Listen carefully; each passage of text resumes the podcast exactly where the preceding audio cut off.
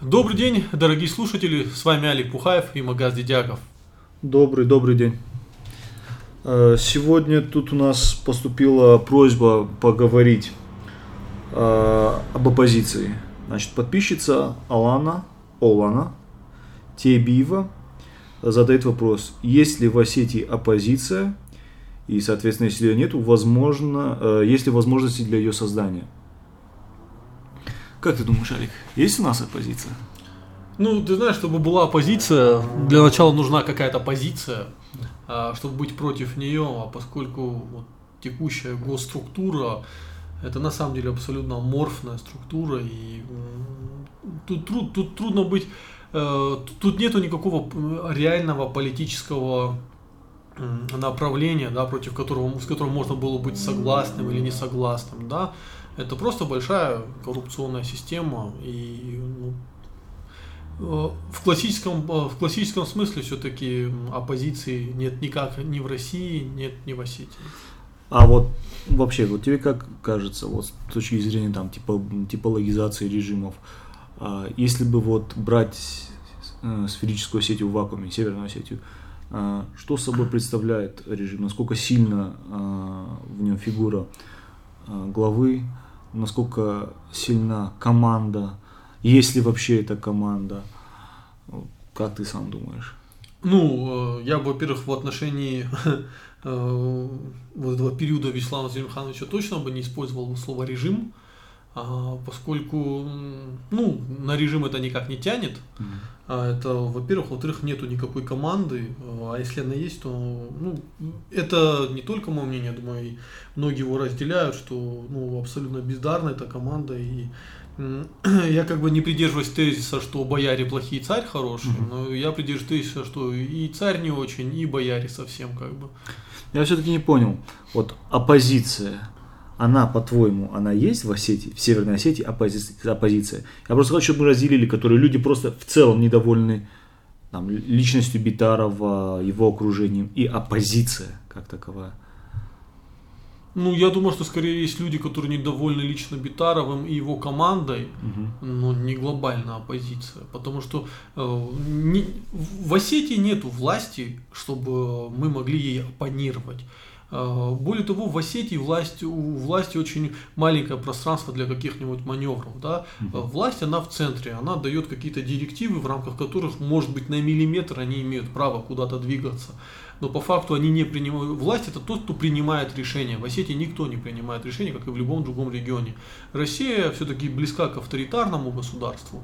И поэтому говорить о том, что власти в регионах, любая власть в регионе рассматривается как признак сепаратизма. В Татарстане была власть, мы видим, как с Татарстаном жестко обошлись. Битарова можно назвать авторита- авторитарным лидером? Да нет, Битарова можно назвать наместником авторитарного лидера, но никак не самым авторитарным лидером. То есть он не создает некую авторитарную структуру здесь. Ведь Ну, э, там, он допустим, журналисты говорят, то, что на них давят там. А, Он просто пытается копировать, повторять ту же действительность, которая по, ну, сейчас происходит по всей России. При этом мне сложно сказать, что в Осетии давят на журналистов, но это было бы неправдой. Э, Ну, есть, конечно, там какое-то давление, какое-то, ну как, это все в рамках э, общения, разговоров. Ну, слава богу, слава богу, то, что происходит в соседних республиках, там в Ингушетии, в Чечне, в Кабардино-Балкарии, в Осетии да- далеко, Ну, вспомни Тимура Куашу. да, вспоминая Тимура Квашева, вспоминая э, Наталья Стемирова, э, редактор, главный редактор э, газеты «Черновик» э, э, Камалов, э, который был убит. Э, Ну, мы можем назвать огромное количество журналистов, которые были убиты по всему Кавказу, и в этом плане Осетия, безусловно, остается белым пятном, э, и по сравнению с другими республиками, ну, у нас даже близко того нет, что происходит. Даже по сравнению с Москвой, где, извините, меня забивали до смерти Кашина, э, я... Это когда было? Да ну, да, ты вспомни в Осетии, когда такие периоды были, когда пытались забить до смерти там какого-то журналиста. В Южной Осетии были такие истории, а вот у нас были. В Южной Осетии были такие истории, а вот на севере Осетии таких историй не было. По крайней мере, я их не помню, я могу ошибаться, но я не помню. Послушай, а если вот взглянуть на эту проблему с другой стороны, э, в Осетии, так же как и в любом другом месте, есть свои некие кланы, есть свои группы интересов. Мо- Во-первых, смог ли э, Битаров создать свою собственную группу интересов? А какова роль остальных групп интересов, которые ныне не удел? И можно ли назвать их оппозицией? Ну, на мой взгляд, Витаров не смог создать никаких групп интересов. По факту внутри команды Битарова действуют различные группы интересов, которые остались со времен Мамсурова и Такоева. Вот а, Сергею Керменчу Такоеву удавалось вот четко э, отсекать какие-то группы интересов и формировать одну группу интересов. А у Вячеслава Зелимхановича и у Таймураза Гузарова, почившего, такого не получилось даже близко. Правильно ли, вот, правильно ли я скажу, если скажу, что главная позиция Вячеслава Зелимхановича находится в Сером доме? Это будет, э, вот это большая ошибка думать, что главная позиция э, Вячеслава Зелимхановича это журналисты, это Заур Фарник, это Мадина Сагеева, это, это, это глупость, потому что весь компромат и все неприятные вещи, они в секунду сливаются журналистам именно из Серого дома. То есть э, фотографии Майбаха, которая сразу же появилась, угу. фотографии внутренних документов. Угу. И ведь это не один источник, это десятки людей, которые сливают. То есть давай просто суммируем. А, есть некая прослойка недовольных, а, как правило, это журналисты оказываются. Кстати, почему именно журналисты вот оказались той недовольной прослойкой? Ну, я скажу так, что просто у Вячеслава Зимхановича команда, которая, по идее, должна была работать журналистами, ну, работала провально плохо, мы должны признать, ну, там не умеют ребята работать с информационным фоном. Опять-таки, если вспоминать сейчас Сергея Камерменовича Такоева, то человек сейчас бы быстро бы зачистил информационный фон, при, как, прикупил бы и при, приблизил бы себе нужных журналистов. Э, ну, человек умеет работать с людьми решать вопросы, как никто другой. Я думаю, тут бы информационный фон был бы так зачищен, стерилизован. Uh-huh. ну, условно стерилизован. Вот. А при... Ну, объективно, в те времена, э, так сказать, из сайтов было не столько, побольше, не столько больше, сколько они были интереснее, потому что я давно не слышал, чтобы на местные кто-то сайты там особо какую-то повестку создавали. По-моему, сейчас это все ушло в Facebook, в телеграм-каналы. Ну, это мое сугубо личное ощущение. Это не твое сугубо личное ощущение. 15 регион был выкуплен и был уничтожен.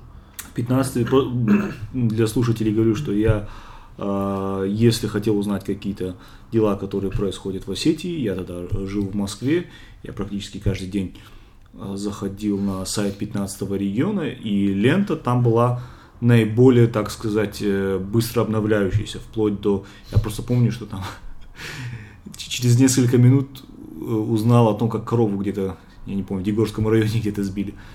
То есть я был практически в курсе всего того, что происходит в Осетии. Так вот, значит, есть журналисты недовольные. Им, э, им э, кто-то сливает из серого дома документы. Там у них конкретно происходит э, пробойна да, в информационном смысле. Мы уже не раз видели. Пробоины. Да, пробоины. А, можно ли сказать, что вот эти люди сейчас, те, которые сливают, они действуют как раз таки не просто не в интересах Битарова, они заинтересованы в том, чтобы Битарова сняли? О, я думаю, что в республике и именно в, в аппарате правительственном людей, которые хотят ухода Битарова, очень много. Это подтверждается просто тем объемом слухов и каждый раз информационных бросов, когда вот различные люди, мне лично раза 3-4 сообщали, вот все, Битарова убирают и будет новый человек. Uh-huh. И это, это не журналисты распространяют эту информацию, эта информация шла в первую очередь из Серого дома, как бы, и люди об этом оповещали с радостью. Кто бы мог быть следующим главой? Какой-нибудь силовик, Цаликов там? Ну, я уверен, что, скорее всего, силовик. Э, или же, ну, молодых технократов у нас пока в Осетии не, не взрастили. Конечно, есть кто может быть, да, но э, пока они еще не, не, не того уровня, скажем, достигли, чтобы их можно было ставить во главе. Например, кто? Ну, технократы у нас кто? Условно технократ, да, это да. лучше в кавычках. Я считаю, это Агоев, угу. тот, кто сейчас СОГУ. И, ну, я бы, наверное, ну, Макива технократов неправильно назвать, но все-таки mm-hmm. я думаю, что вот м, такие две фигуры, которые могли бы в будущем рассматриваться как главы, э, глава сети, это Макиев. Э, а Фадзаев? Фадзаев нет, Хацаев нет. Старая команда уже не будет рассматриваться как Власть уже не будет делать на людей, на ставку на людей, которые, скажем так, из 90-х. Э, послушай, вот такой вопрос меня беспокоит. Мы отчасти эту тему затронули в прошлый раз, да, когда говорили об электроцинке.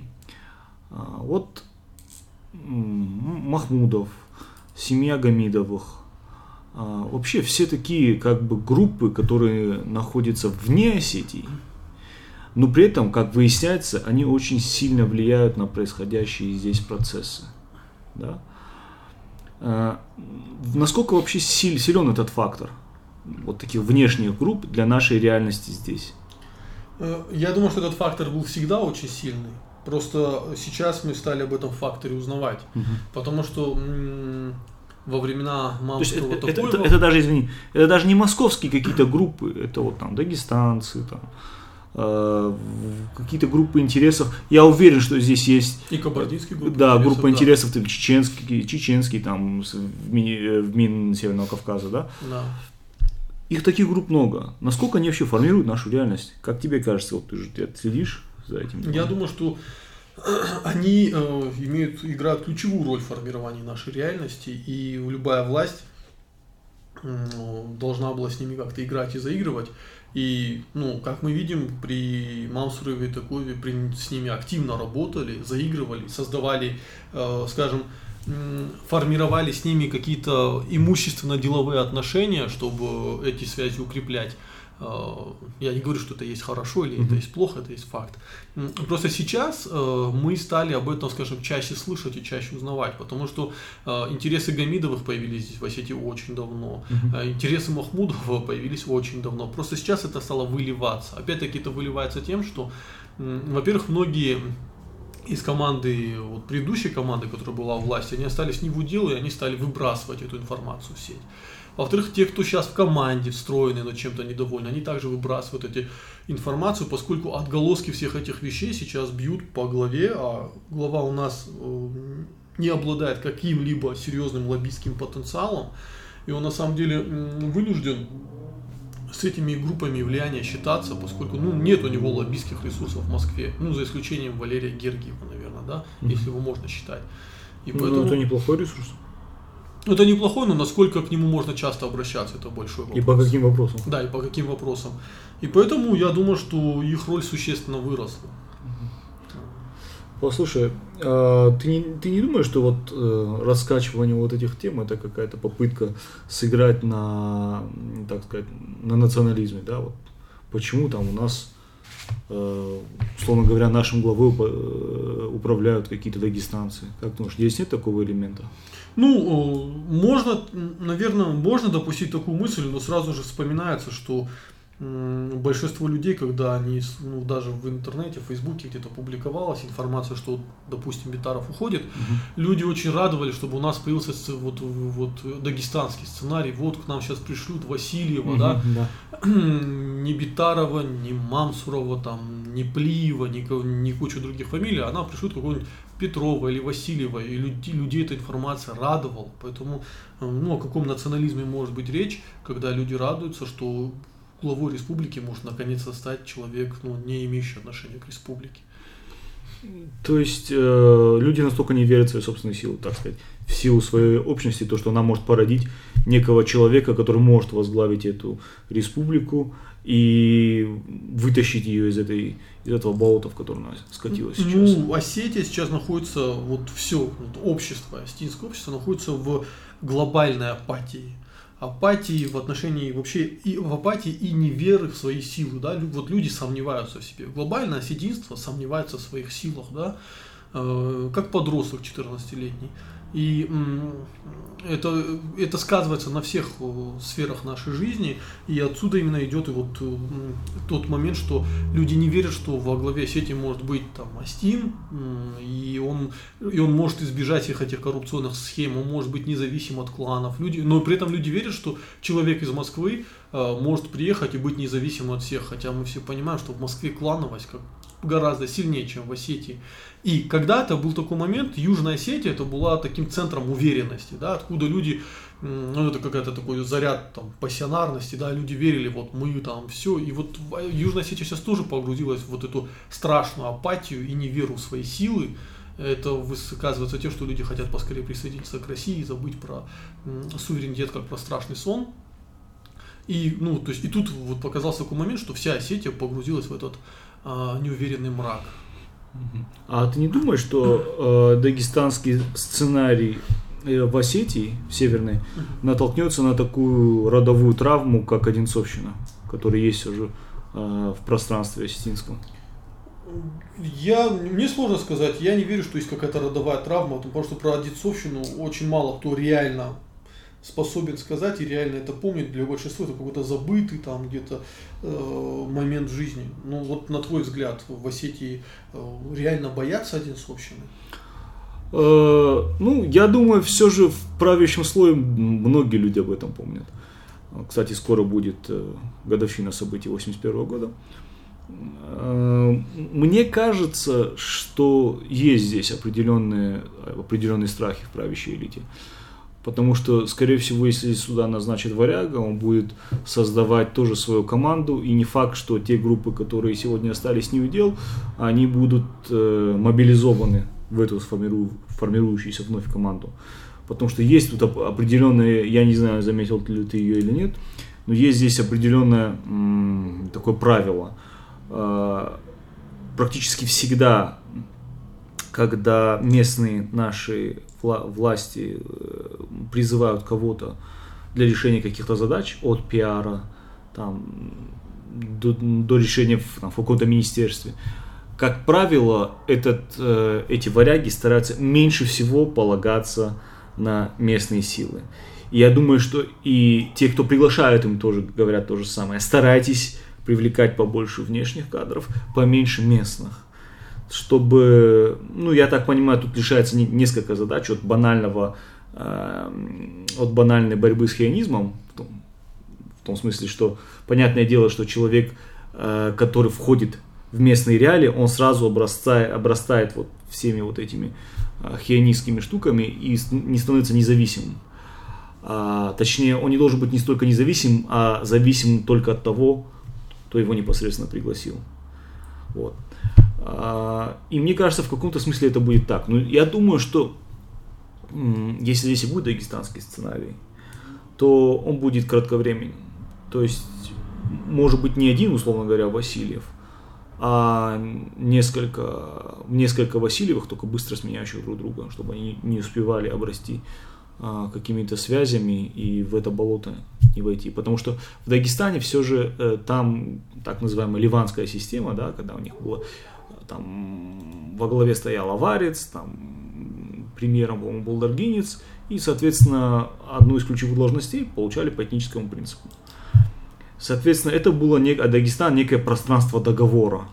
Да, Васильев сломал договоренности, произошло переформатирование, и получился новый договор.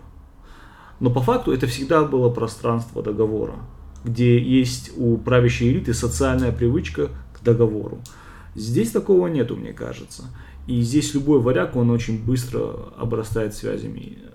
И, как мне кажется, если бы Москва пошла по этому сценарию, ей пришлось бы делать ротацию кадров. Ну, а ты не думаешь, что в Москве не надо ставить во главе Осетии какого-то человека, можно оставить того же Битарова, а вот, например, проблемная должность министра финансов, и могут, вот как Скворцова посоветовала Ратманова, то же самое же могут ну, откровенно посоветовать ну, или условно навязать человека из Москвы, который станет Минфином Осетии. Ну, мы же не можем найти на эту должность человека.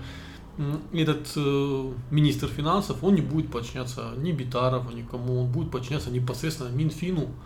Э, не, давай начнем с другого. А кто э, вообще даже вот просто мы будем составлять списки тех, кто подчиняется Битарову неформально, а вот подчиняется, не представляет как, какую-то группу интересов или какое-то министерство или какую-то группу интересов в Москве, а те, кто вот реально подчиняется Битарову. Не тот, кто ему подотчетен, а кто ему подчиняется.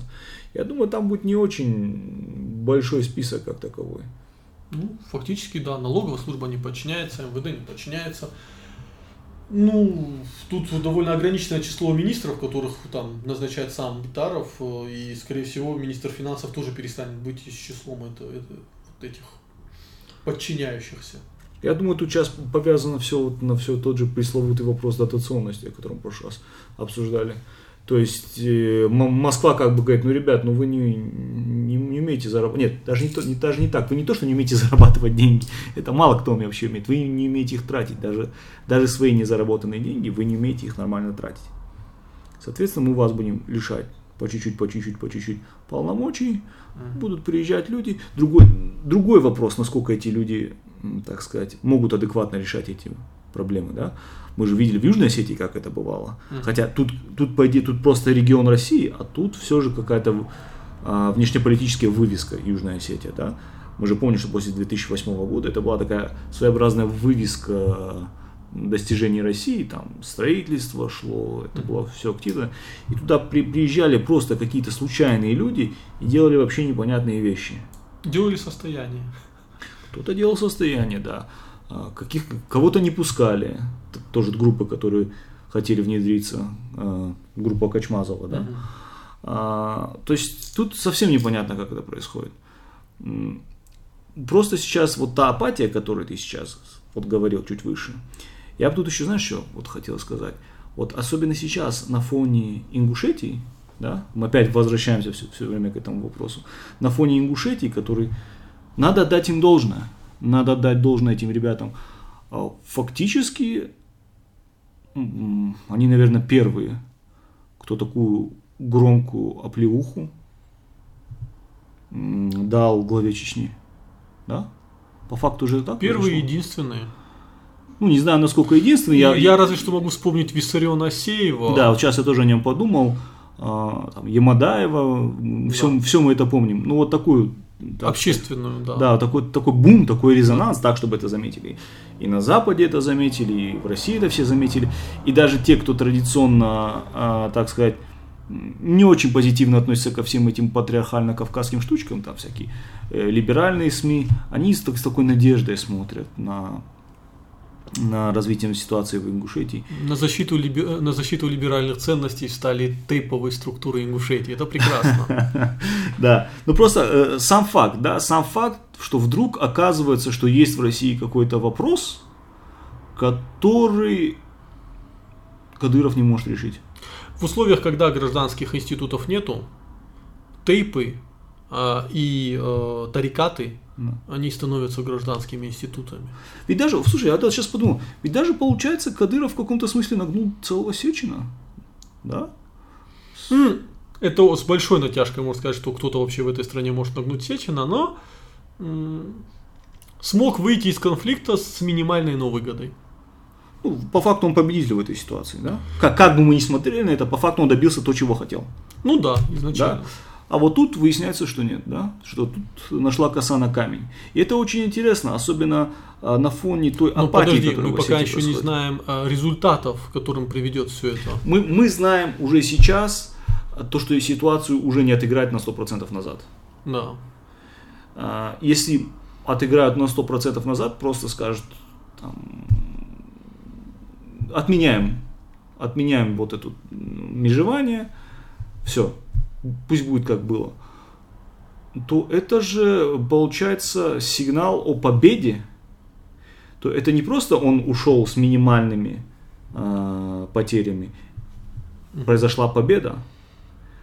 И мне кажется, что для внутри, внутриполитической повестки это очень опасная тема, учитывая, сколько групп э, там, внутри ФСБ, внутри МВД, внутри остальных силовых ведомств не очень-то любит главу Чечни. Что это очень опасно так подставляться. Могут сказать, Акела промахнулся.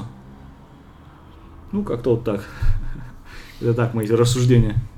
Не, я с тобой в этом смысле согласен. Я просто все-таки думаю, как э, э, помимо того всего прочего, если будет отыграна эта ситуация, сильно отрастет роль духовных э, э, духовного управления мусульман в республиках, поскольку мы должны понимать, что именно Дум Ингушетии и конфликт Евкурова с Хамхоевым, Да. главой Дум, это основная причина, что на молитвы на эту площадь приходит такое огромное количество мусульман. Ну вот тебе реальная позиция. То есть не, не, не такая, как у нас, а вот такая... Серьезная я- позиция. Я, я бы сказал, институционально оформленная позиция. Да, в Осетии нет институционально оформленной оппозиции. И отвечая на вопрос э, нашего, наш- нашей слушательницы, может ли она появиться, Да. Чтобы она появилась, в Осетии должна появиться какая-то структура, пронизывающее общество. Мы э, общество, которое не объединено одной религией, мы общество, которое не объединено одними взглядами политическими. А, пока нет никакой э, глобальной идеи, э, которая могла бы структурироваться и в рамках которой мог бы возникнуть общественный институт, и поэтому нету никаких предпосылок для того, чтобы в Осетии появилась именно институциализированная оппозиция. И в этом беда Осетии. А, а давай просто пофантазируем, как мы это любим.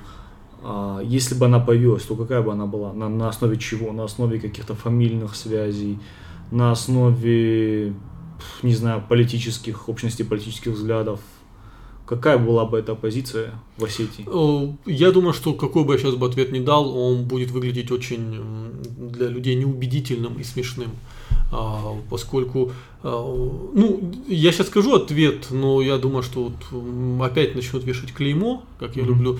Но вот сейчас идет формирование остинской нации, ну, вот глобально, да, завершающий этап формирования остинской нации. И вот э, когда он окончательно завершится, этот процесс, я думаю, что именно какие-то национально-общественные институты могут стать. Но опять-таки должен, должна появиться идея и мысль, которая будет пронизывать все это общество, а сейчас этой мысли нету. И это рождает неуверенность. Это как человек, э, который ребенок, э, точнее старшеклассник, который не определился в жизни, э, кем он хочет стать. То есть кем, какую профессию он хочет выбрать, понимаешь, и он не уверен. И вот эта неуверенность, вот, вот мы похожи на этого старшеклассника, на этого подростка. Понятно. Ну тогда будем желать нам появления э, соответствующих идей, людей, которые будут э, эти идеи придумывать и распространять. Спасибо всем за внимание. Спасибо большое, что слушали нас так долго.